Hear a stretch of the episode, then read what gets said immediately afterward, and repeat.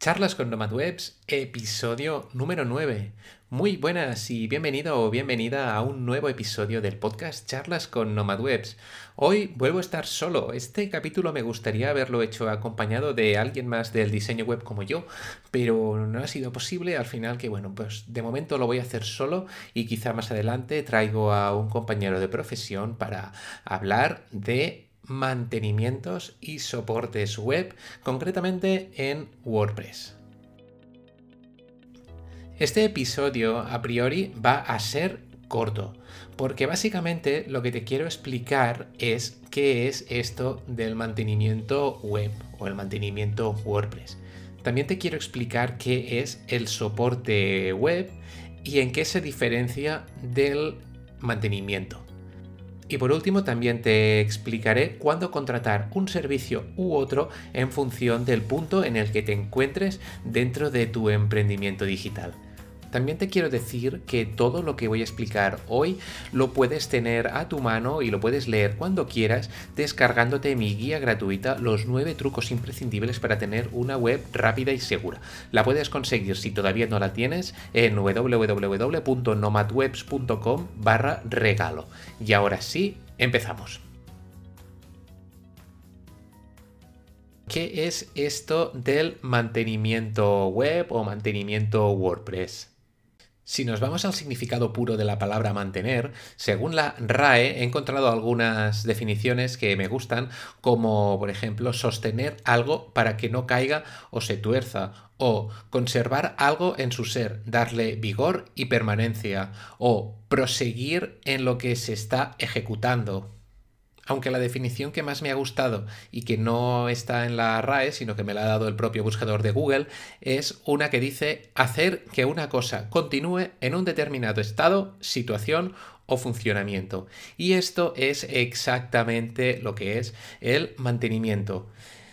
Todo esto se podría resumir en una palabra.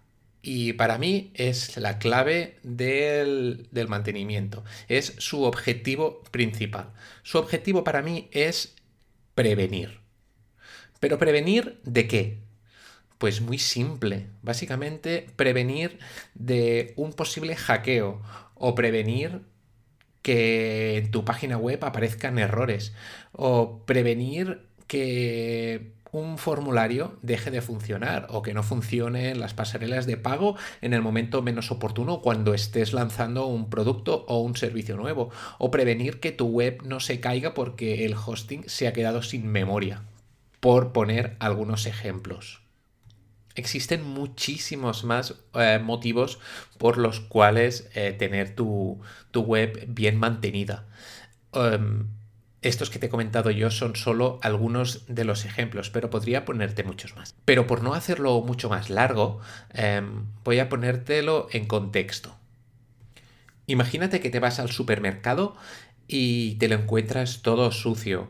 Eh, por el suelo hay botellas tiradas en el suelo, eh, yogures reventados, está todo lleno de charcos y además en las tuberías de, del aire acondicionado cae agua y además y además y además las cajas no funcionan bien. Ese súper tiene 10 cajas y hay 7 que no funcionan. ¿Te imaginas lo caótico que sería ese supermercado, yo no me lo quiero ni imaginar, porque allí habría accidentes, yo que sé, una persona mayor o no tan mayor que va caminando tranquilamente comprando en las estanterías y de golpe se resbala con uno de los yogures que estaba en el suelo o que a cualquier persona, a una persona le caiga una lámpara en la cabeza. Imagínate, imagínate qué desastre para, para el supermercado. Pues el supermercado, precisamente, para que no ocurran estas cosas, tiene contratado un servicio de mantenimiento. No será un servicio de mantenimiento de software como el que puede ser un servicio web, pero sí que va a ser eh, un servicio de mantenimiento en general. Eh, va a tener un personal que se dedicará a limpiar el supermercado va a tener otro personal que se encargará de revisar las instalaciones que estén todas bien y que no haya ningún riesgo para nadie ni para el supermercado mismo. Seguramente también tendrá personal de informática que se encargará de velar porque los sistemas informáticos funcionen, que si ese supermercado tiene 10 cajas, las 10 estén funcionando para evitar colas en, el momento de pagar los clientes. ¿Vale? Pues bueno, eso es exactamente lo que vendría a ser eh, el mantenimiento. Vale, ahora dejaremos el mantenimiento del supermercado y volveremos propiamente al mantenimiento web o al mantenimiento WordPress, que al final es a lo que me dedico yo. ¿Qué debería incluir exactamente un servicio de mantenimiento WordPress? Pues debería incluir eh, de forma imprescindible el hacer copias de seguridad diarias y semanales. Y no únicamente en el hosting, sino en servidores externos. Porque imagínate que... Eh, se queman las instalaciones de la empresa que tiene tu hosting. Pues eso podría ser una catástrofe, porque además perderías la página web y la copia de seguridad, a no ser que la tengas en otro sitio. Debería ofrecer revisiones proactivas del profesional a quien contrates. Es decir, que tú no le tengas que avisar para que tenga que revisar algo, que sea él mismo que vaya haciendo. Por supuesto, debería, en el caso de WordPress, pues esa persona debería revisar las actualizaciones de todos los plugins, actualizaciones del core de WordPress, eh, debería limpiar el spam, limpiar la base de datos. Em, algo opcional, pero que a mí me gusta hacer, es el envío de informes mensuales, es decir, pues enviar una vez al mes un informe con todas las tareas realizadas ese mes en concreto. Un buen servicio de mantenimiento también debería ofrecer, según mi criterio, eh, la optimización de la velocidad del sitio y, sobre todo, sobre todo, sobre todo, y a esto iremos ahora después, eh, ofrecerte un soporte para cualquier cosa que se haya podido escapar. Por último, es posible que algunos diseñadores web te ofrezcan servicios complementarios al mantenimiento web con el objetivo de diferenciarse de la competencia, como por ejemplo pues incluirte el hosting, hacerte un estudio SEO, optimizar la carga WPO o darte incluso un soporte 24 horas los 7 días a la semana o un soporte en fines de semana para lanzamientos, eh, packs de horas especiales. Aquí ya eh, vas a encontrar bastante oferta y bastantes opciones en función de las habilidades de cada profesional en cuestión. Vale, continuando. Ahora que ya sabes qué es el mantenimiento web, vamos a hablar del soporte web. Y para ello voy a hacer lo mismo que he hecho antes y voy a darte una definición que he sacado de internet sobre la palabra soporte. La definición más sencilla que he encontrado, y esta vez sí que me ha gustado la respuesta de la RAE, es una que dice apoyo o sostén. Y otra definición que he encontrado, que no es eh, el significado literal, pero sí que lo podríamos em, en este marco em, contextual, sería eh, cosa que recibe el peso de otra e impide que ésta se tambalee o caiga. Y ahora vamos a ir a ello. Yo me quedaría con esta palabra, con la palabra de apoyo o sostén. El soporte sirve precisamente para esto, para dar apoyo y sostén a, alguien, a otra persona, estar a su lado, acompañarla para cuando tiene un problema. Ya hemos visto que el objetivo principal del mantenimiento es prevenir y por más bien que esté hecho la prevención, es inevitable que de vez en cuando aparezcan incidentes, el soporte llega cuando hay que arreglar alguna cosa. Es decir, eh, yo puedo estar haciendo el mantenimiento más bueno del mundo en una página web y un día determinado eh, un factor externo como, yo qué sé, eh, como una caída de servidores globales hace que se caiga el hosting donde el cliente tiene la página web y deje de funcionar todo. Eh, sus correos, su página web. Em, en este caso, a ver, yo tampoco no podría hacer nada más porque tampoco no dependería de mí.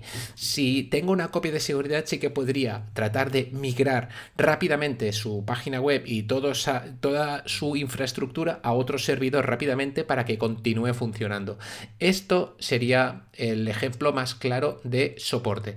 Es decir, donde no ha podido llegar el mantenimiento, por más bien hecho que esté, llega el soporte para solucionar un problema.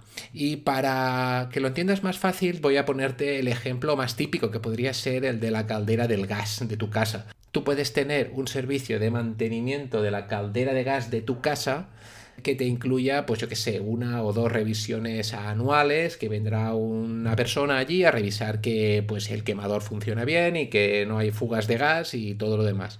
Pero, y ya se sabe, que a veces la caldera deja de funcionar en el peor momento y normalmente es en Navidades, durante Semana Santa o durante, yo que sé, cualquier momento que más lo necesitas o incluso puede que deje de funcionar el 4 de enero que hace un frío que te cagas y además estamos allí en plenas fiestas. Pues bueno, en este caso llamaríamos a un soporte técnico que vendría un técnico a casa nuestra a reparar el daño que haya podido tener la caldera. En este caso, eh, solucionar el problema y conseguir que volvamos a tener agua caliente en casa. Pues ahora que ya sabes qué es el mantenimiento, qué es el soporte y qué diferencia una cosa y la otra, la pregunta del millón es ¿y ahora cuándo lo contrato? Mi respuesta es sencilla y es la misma que le he dado a algunos de mis clientes te conviene contratar un servicio de soporte y de mantenimiento para tu web hecha en WordPress o cualquier otro sistema que la tengas cuando tu web esté generando ingresos. Suena obvio, lo sé, pero es así. Al final el mantenimiento y el soporte tiene que ser una inversión para ti y no un gasto.